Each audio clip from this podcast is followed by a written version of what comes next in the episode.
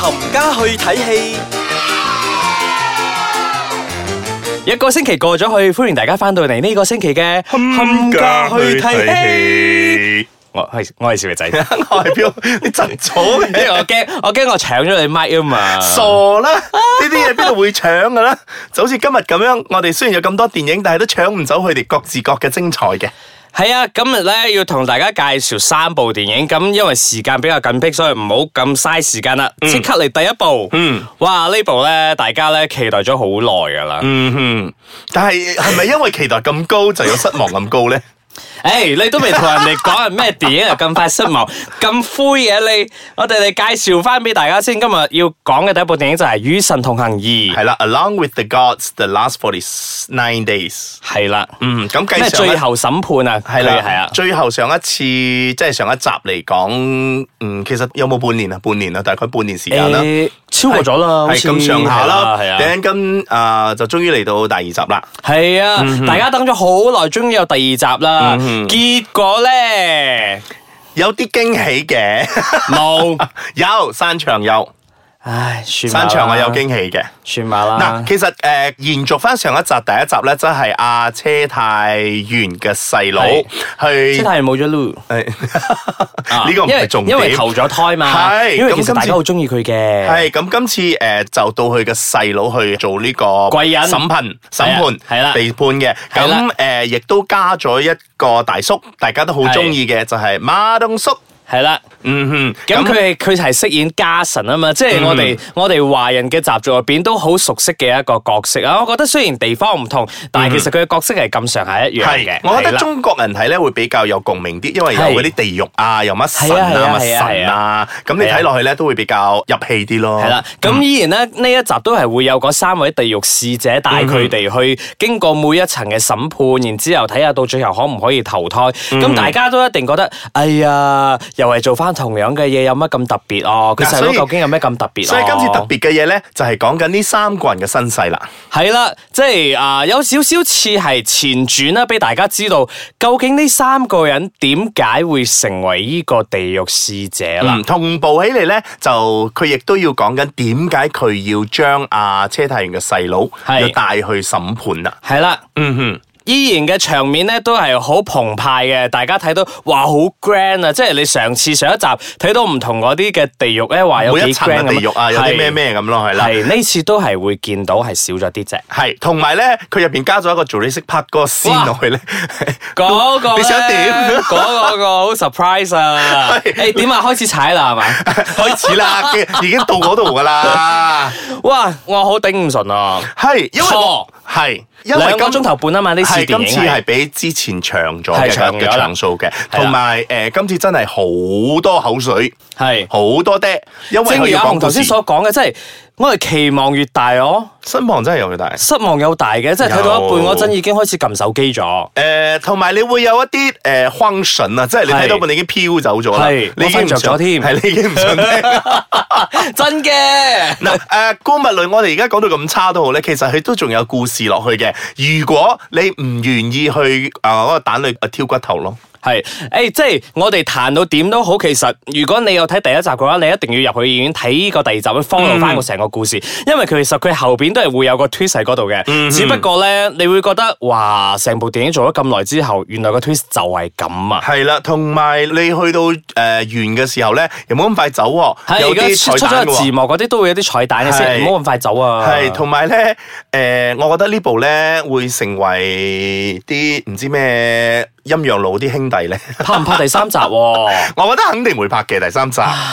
第三集肯定有嘅，只不過大家而家誒，如果你未睇嘅話咧，你就要諗下第三集究竟又做啲咩啦。咁究竟佢哋三個人嘅嗰啲誒恩恩怨怨啊，係可唔可以化解到啊？同埋今次咧，大家要留意下啊嗰、個閻龍王，因為閻王咧係 play 一個好重要嘅角色。 哇，係啦，呢、個就係最後邊我哋所講個 twist，所以唔好講咁多啦，你哋自己入戲院睇下啦。嗯嗱我係想彈翻下佢啲特效啫，因為第一集嗰陣咧，我哋咪睇到好多，即係佢第一集佢 showcase 好多唔同嘅層次嘅地獄，咁你睇到哇嗰啲 CG 效果係幾咁正咁，呢次少咗好多啊。嗯呢次咪就頭先所講個恐龍出嚟個 part 咯，係，係咯。因為今次主要真係講故事嘅啫。啊好 drama 好拖啊，又翻翻去好經典嗰啲啲嘅韓國元素咧。系啦，咁我哋真係期待下睇下诶第三集诶、呃有冇出現啦，同埋第三集里面嘅又有啲咩驚喜俾大家啦。顧問論大家中唔中意都好，呢部戲咧大家都會入去睇噶啦。如果係你啦真係诶、呃、觉得第一集係幾唔錯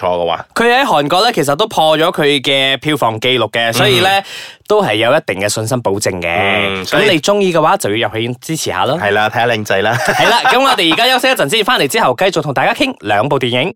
歡迎翻到嚟，冚家去睇戲，我係少爺仔。堪介提希，我係飄航。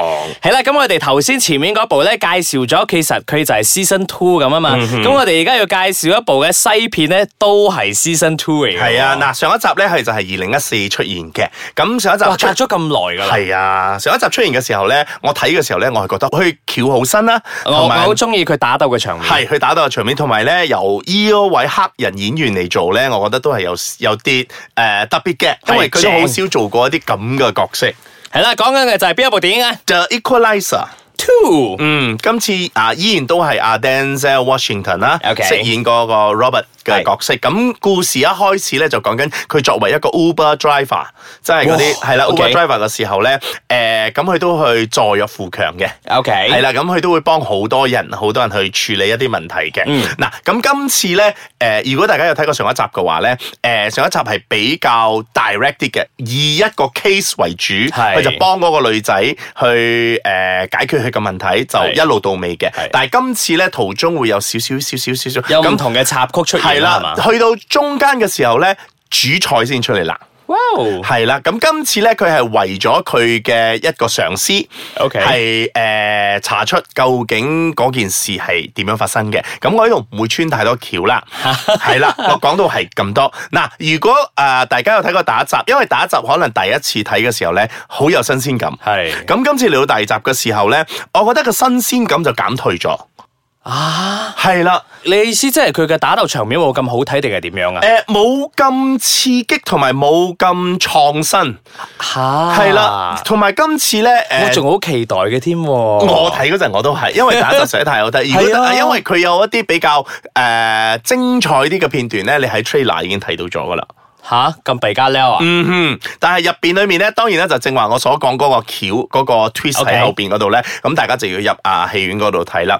誒、呃咁今次你如果問我啊核唔核突、恐唔恐怖咧，同埋呃唔係恐怖啦，嗰、個血叫做腥啊血唔血腥咧，我覺得麻麻啫。吓咁樣嗯冇咗佢嗰個意義啦，因為第一集嗰個 selling point 就係呢啲啊嘛。係，啊，咁佢今次真係诶、呃因為帶入太多情感落去啦，係又講翻佢老婆啦 OK 又講佢來自邊度啦，呢啲嗰啲，即係畢竟佢都係人嚟嘅，都係一個有感情嘅動物嚟 嘅，所以就牽涉咗有好多感情嗰方面 啦。 ，OK，嗯，所以就誒、呃、變到嗰個故事嘅內容咧，我覺得真係欠減啲嘅。十分打幾分？十分啊！嗱，上一集如果係我真係咁睇，兩個比有成八分嘅，今次 OK 我覺得佢至少要六分到。好啦咁我 skip 啦。咁 啊唔好。嗱，個導演咧其實都係之前嗰位朋友嘅，同一位導演係嘛係啦，Antonio Fuqua。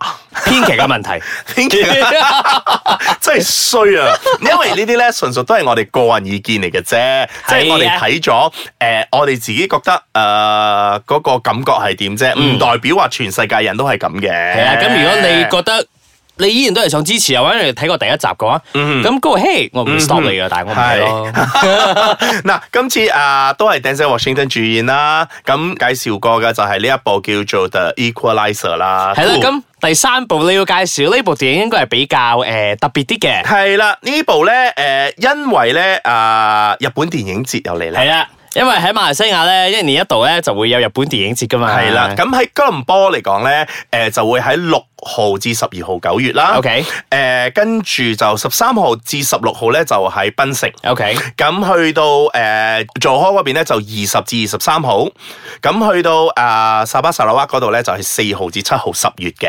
係啊，想話翻俾大家知咧，因為其實日本電影節咧嘅場次係非常之 limited 嘅，咁如係果啊大家想睇呢啲電影嘅話，真係千祈唔好錯過呢啲機會啊嗯，大家可以上到誒、呃有關啊嗰、個院線嘅網站嗰度咧， Yeah, yeah. 係啦，就去 check 下嗰啲誒 schedule 啦，因為係佢啊個飛都唔會賣到太貴係啊嘅。咁今次咧有一部電影咧，我好想喺度同大家介紹下嘅。咁呢部電影咧就叫做《Three Feet Ball and Souls》。